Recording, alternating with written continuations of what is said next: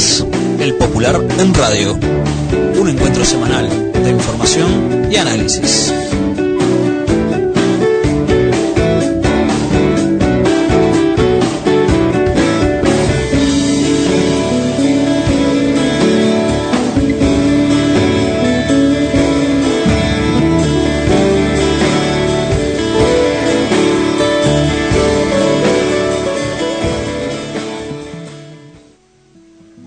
Buenos días a todas y todos. Esta es una nueva edición del Popular en Radio, un espacio de comunicación con los comunistas, los frente amplistas, los militantes sindicales y sociales y con todos los hombres y mujeres interesados en la política y en profundizar el proceso de cambios en nuestro país. Agradecemos todos los mensajes recibidos por mail, por teléfono y personalmente. Esto es El Popular en Radio. Muy buenos días, como todos los martes y los viernes al mediodía, exactamente a las 12. Los saludamos desde aquí, del estudio José Germán Araujo de CX30 Radio Nacional. Como siempre les decimos, el popular en radio se escucha por la radio, se escucha en el portal de CX30, se escucha en el portal de la radio cooperativa.uy, compañeras y compañeros que nos retransmiten, y también se vuelve a poner luego en el portal del popular, el popular.uy, y saludamos a las y los oyentes de eh, Radio Arapey de Salto y FM Utopía de 33. Eh, esta semana, este viernes, eh, como siempre hacemos, compartimos con ustedes el contenido del Popular, de la edición del Popular que ya está circulando por WhatsApp, por mail y en todas las plataformas digitales que la estamos compartiendo, en las redes sociales también del Popular. En este número, el 531, cuyo editorial ya pueden leer en el portal del Popular, eh, incluimos un dossier de varias páginas, seis páginas, sobre los 40 años del plebiscito de 1980, en el que el pueblo le dijo no al intento de institucionalizar el fascismo de la dictadura con una nueva constitución. Se cumplen este lunes 40 años de esa épica gesta democrática de nuestro pueblo. Un resumen con una investigación histórica, con afiches y volantes clandestinos, la tapa de los medios de la época, el contenido de lo que se previsitaba y además un adelanto que agradecemos mucho de nuestro colega periodista Marcel Lermit de su libro que acaba de salir, La victoria contra el miedo, la campaña del plebiscito de 1980. Recomendamos mucho esta lectura histórica, tiene enorme actualidad. Eh, lo que se plebiscitaba, el arco de alianzas enorme democrático que hubo y también quienes respaldaron al sí y quisieron poner una constitución fascista como lo logró Pinochet el 11 de septiembre de 1980 en Chile y aquí no pudieron. Las intendencias del cambio, las asunciones de Carolina Cose en Montevideo, Yamandú Orsi en Canelones y Andrés Lima en Salto el 25 de noviembre, el 25N, y las movilizaciones feministas en el Día Internacional por la Eliminación de la Violencia de Género, la negociación colectiva en medio de la pandemia, el Consejo de Salarios de la Salud Privada y la lucha de la FUS, un análisis del economista Pablo Darrocha, Florecerás Guatemala, una nota sobre la lucha del pueblo guatemalteco en defensa de la democracia y la libertad y la represión del gobierno. A cuatro años de su muerte, recordamos al querido compañero Fidel Castro. También la muerte de Diego Maradona, la posición de APU sobre la ley de servicios de comunicación audiovisual y en aportes recordamos a Enrique Amorín. Todo eso está en la edición de hoy del Popular de este viernes, la 531, que ya se está compartiendo y que recomendamos eh, su lectura. Eh, queríamos darles un par de noticias antes de compartir el centro de nuestro programa de hoy. Ayer asumieron todos los intendentes departamentales y las intendentas, asumieron las juntas departamentales, asumieron los alcaldes, las concejalas y concejales. Eh, nosotros vamos a compartir con ustedes hoy el discurso completo de Carolina Cose en un acto precioso que se realizó en la Plaza Las Pioneras, allí en la zona de Arroyo Seco, en Montevideo. Un precioso lugar eh, reconstruido y puesto al servicio de la ciudadanía. Un acto muy austero, muy emotivo, eh, en el que participaron varias, varios artistas, una presencia preciosa de la Sinfónica de Montevideo, que además de tocar una versión emocionante del himno nacional, luego eh, tocó varias canciones y participaron entre ellas Cristina Fernández con Volver a los 17, Rubén Rada con una interpretación preciosa, Cristian Cari, el, vocalista rockero con esa voz preciosa que tiene con una canción de Eduardo Mateo, y en particular la intérprete de hip hop, Eli Kamik, con su versión de Somos las nietas de todas las brujas que no pudieron matar, y que fue realmente emocionante y realmente precioso. Y luego Carolina Cose eh, dio un breve mensaje que vamos a compartir con ustedes porque creo que el contenido y la forma del mensaje de Carolina vale la pena que se reproduzca, que lo escuchemos y lo escuchemos todos. Por la pandemia no se pudo hacer el acto que seguramente hubiera sido masivo y de reivindicación del rumbo y de los cambios necesarios en Montevideo, pero hizo esa presentación con todo su equipo de gobierno, paritario además, en el escenario de la Plaza de las Pioneras. Vamos a compartir con ustedes estos 14-15 minutos, que eso fue lo que duró, el breve pero enormemente lleno de contenido, mensaje de la compañera Carolina Cose y luego comentamos algunas noticias al final. Con ustedes esto fue lo que dijo ayer Carolina Cose al asumir la Intendencia de Montevideo. Esto es El Popular en Radio. No me van a alcanzar los días de todo este periodo para agradecer a la gente de todo Montevideo, pero también del interior, todas las montevideanas y los montevideanos, que no importa lo que hayan votado en las elecciones, en la calle me dan ánimo, me desean suerte, me ofrecen su apoyo, me expresan su afecto y su respeto. No me va a alcanzar el tiempo para estar agradecida.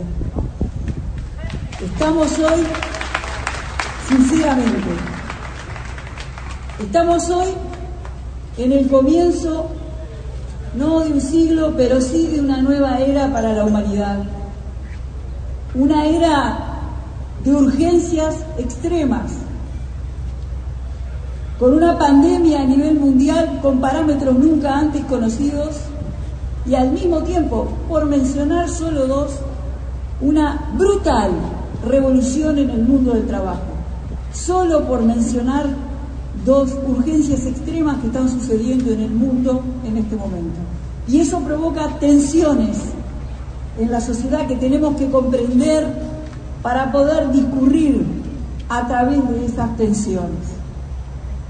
Nosotros, nosotros comenzamos convencidos de la necesidad de profundizar el alcance del humanismo y de la ética para plasmarlo en nuestra acción, en el cumplimiento de nuestro programa de gobierno. Convencidos de esa profundización. Y si me permiten, quiero en ese marco aprovechar esta oportunidad para hacer algunos anuncios.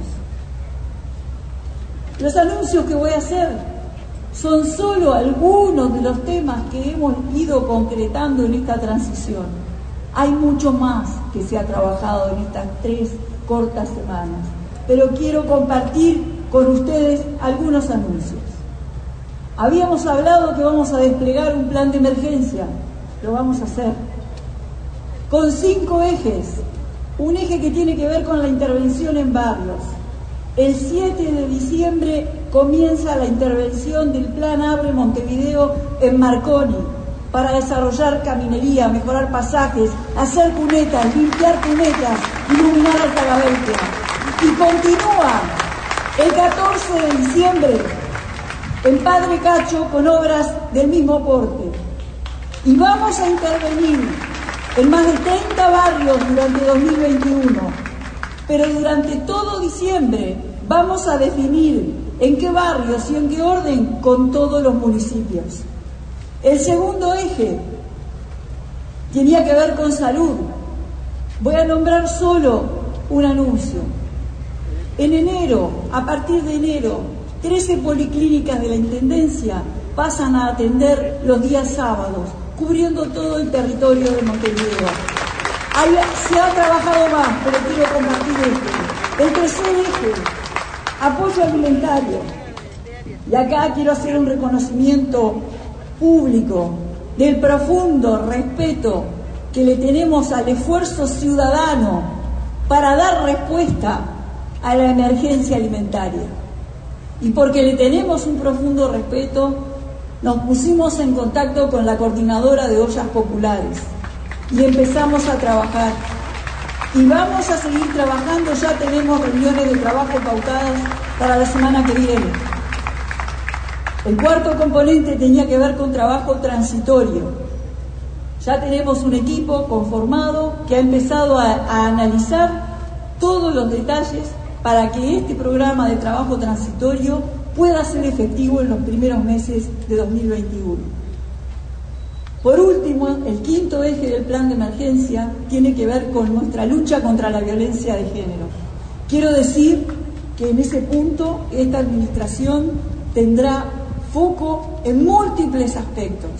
Ayer fue el Día Internacional de la Eliminación de la Violencia contra las Mujeres y hoy quiero anunciar que en el plan de emergencia, donde habíamos anunciado una gran cantidad de medidas, ya podemos anunciar que a partir de marzo de 2021 todas las comunas mujeres existentes van a funcionar con horario extendido, extendiendo horario en la semana o extendiendo su funcionamiento a los días sábados.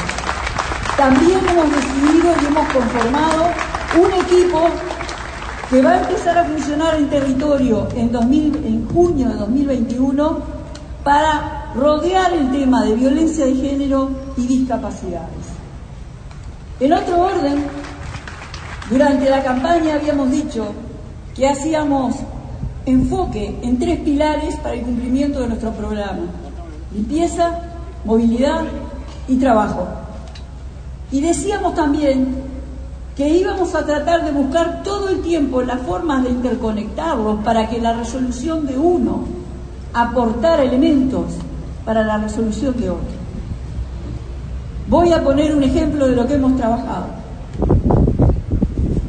Tenemos un plan de valoración de residuos y en el marco de ese plan toda la sociedad tendrá un rol fundamental los clasificadores también.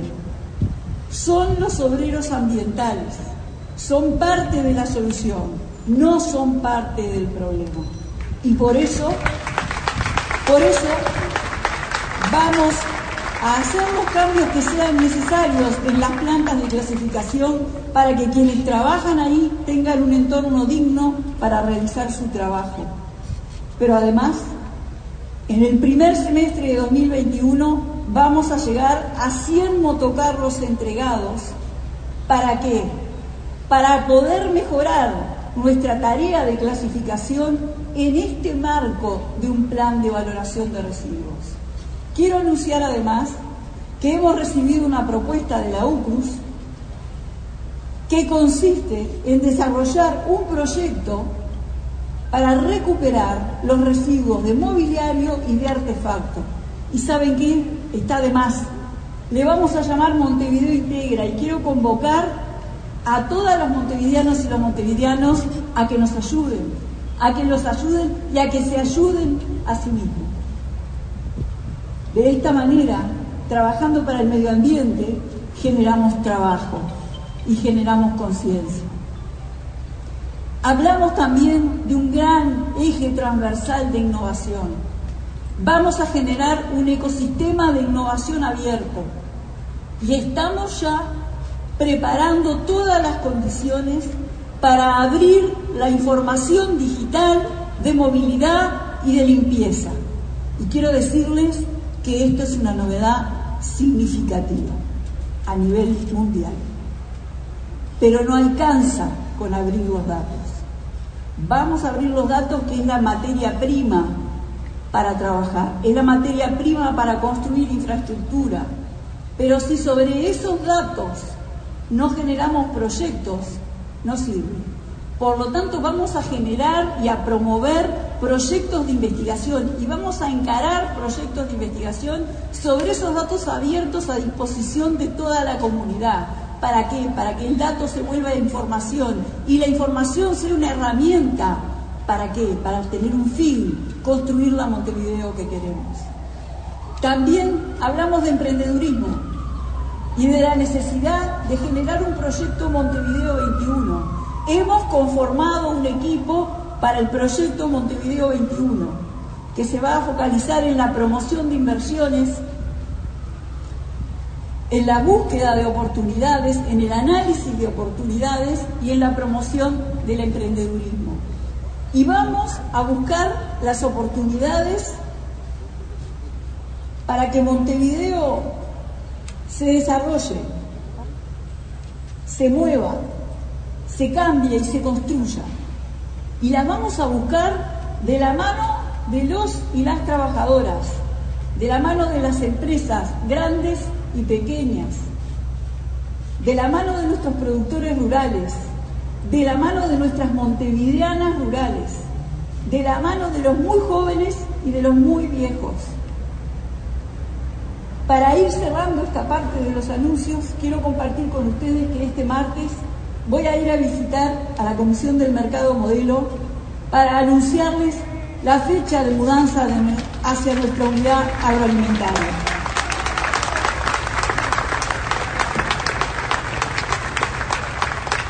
Estos anuncios, estos hechos, estas acciones, que son solo una pequeña muestra de lo que hemos trabajado, y que tenemos que hacer mucho más. No tendrían ningún sentido si no estuvieran enmarcados en un plan. Y los planes no tienen sentido si hablamos de un profundo humanismo, si no hablamos del alma. Déjenme compartir con ustedes qué tenemos en el alma, qué nos anima. Déjenme hablar de la participación y de la integración más que nunca, nosotros vamos a promover y a necesitar la participación activa en todas sus formas posibles. Repito, en todas sus formas posibles. Estamos viviendo una crisis económica y social. Y esto no es una circunstancia, es un momento un momento en términos históricos. Y en este momento histórico estamos convencidos que es el momento histórico de maximizar nuestra capacidad de cooperar y de coordinar como sociedad. Pero no solo para paliar una emergencia, sino para continuar, para construir desarrollo, para que Montevideo se desarrolle. Y esto tiene que hacerse con participación activa. Déjenme poner un ejemplo. Cuando uno atraviesa una crisis y puede mover perillas, lo puede hacer porque las perillas están, fueron creadas. ¿Y qué son esas perillas? Son herramientas estructurales de la sociedad, estructurales o estructurantes. Y nosotros concebimos la creación de las herramientas que estructurarán a la sociedad del futuro en Montevideo, desde Montevideo, como un proceso de participación activa. Porque si no pensáramos así, pasaría, y yo nunca voy a creer esto que voy a decir, yo nunca voy a creer que cuando pasan cosas buenas en Montevideo es gracias al gobierno de Montevideo y cuando pasan cosas malas es culpa de la gente. No, no es así. La construcción de herramientas estructurantes para el futuro es un proceso de participación activa con todas las formas posibles de participación. Y hablamos de participación y de integración, y al mismo tiempo de integración.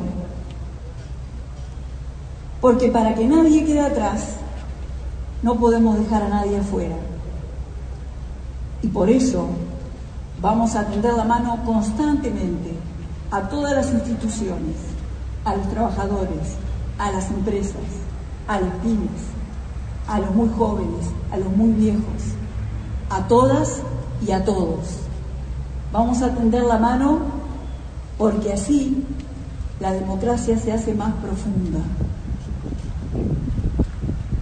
Y entonces, lo que queremos proponerles es que en vez de ver un problema, lleguemos a un momento en que cada uno de nosotros se pregunte qué parte de la solución me toca a mí. Y ese es el cambio cultural que queremos invitarlos a construir. Porque la historia no está escrita. Los pueblos pueden decidir andando su camino. Y yo estoy segura que el mundo nos volverá a mirar con asombro. El mundo nos podrá mirar con asombro, como ya pasó antes. Como cuando en el 80 le dijimos que no al despotismo en plena dictadura. Hicimos una marca en la pared de la historia. Y unos años después, el mundo nos miró primero con incredulidad y después con asombro cuando no vendimos el patrimonio de los orientales. Y después nos volvió a mirar asombrado cuando construimos el Ceibal, la fibra, la energía eólica y el acceso universal a la salud. Y hace muy poco el mundo miró asombrado cómo Uruguay tenía un pueblo que había forjado un sistema político en el cual un presidente entraba del brazo del próximo a un evento internacional. Yo sé, que son momentos difíciles. Créanme que no se me olvida nada. Créanme, son momentos difíciles. Estamos viviendo una realidad compleja. Está difícil. Pero yo me comprometo porque siempre es hora de comenzar. Y lo que quiero traer aquí es ese mensaje. Aunque los tiempos sean difíciles, Uruguay y Montevideo han demostrado que siempre es hora de comenzar. Y yo me comprometo, nos comprometemos. Nos comprometemos, vamos. Nos comprometemos. Nos comprometemos a trabajar sin pausa, resolviendo el presente, construyendo el futuro siempre cerca para llegar más lejos. Tenemos un gran equipo, pero con ustedes va a ser un más grande.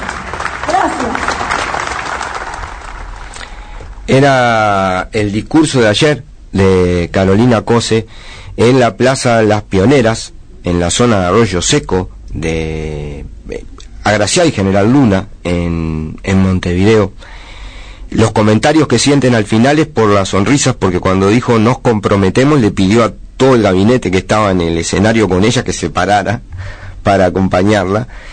Eh, y bueno, como ven, realmente fue un acto muy emotivo, muy lleno de contenido, con anuncios muy importantes en el, en el discurso de Carolina, que anunció la puesta en marcha inmediata del ABC del plan de apoyo básico a la ciudadanía que comprometió en su campaña y pasos concretos para empezar a aplicar desde ya el programa de gobierno del Frente Amplio en esta nuestra capital.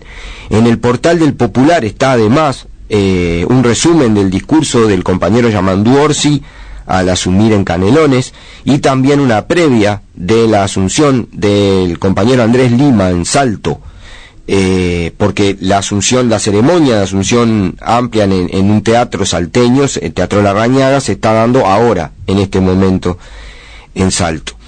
Queremos enviarle un abrazo muy grande a Carolina, a Yamandú, a Andrés, que encabezan los tres gobiernos de corte popular y de izquierda a nivel departamental en Uruguay, a todas y todos los compañeros ediles y edilas, especialmente a los 26 ediles y edilas que fueron electos en el marco de la 1001 y de los acuerdos de la 1001 en 16 departamentos, a todas y todos los ediles frente amplistas, a los y las alcaldesas que son 21 en Canelones, 5 en Montevideo, 4 en Salto, más La Paloma y Juan Lacase, eh, alcaldes y alcaldesas frente amplistas, y a todas y todos los concejales y concejalas que comenzaron en el día de ayer una labor de gobernar de cara a la gente y con otro proyecto de país muy distinto que el que encarna el gobierno nacional de la coalición de derecha nos vamos, queremos terminar diciéndoles que hay importantes novedades en torno a la discusión de la ley de medios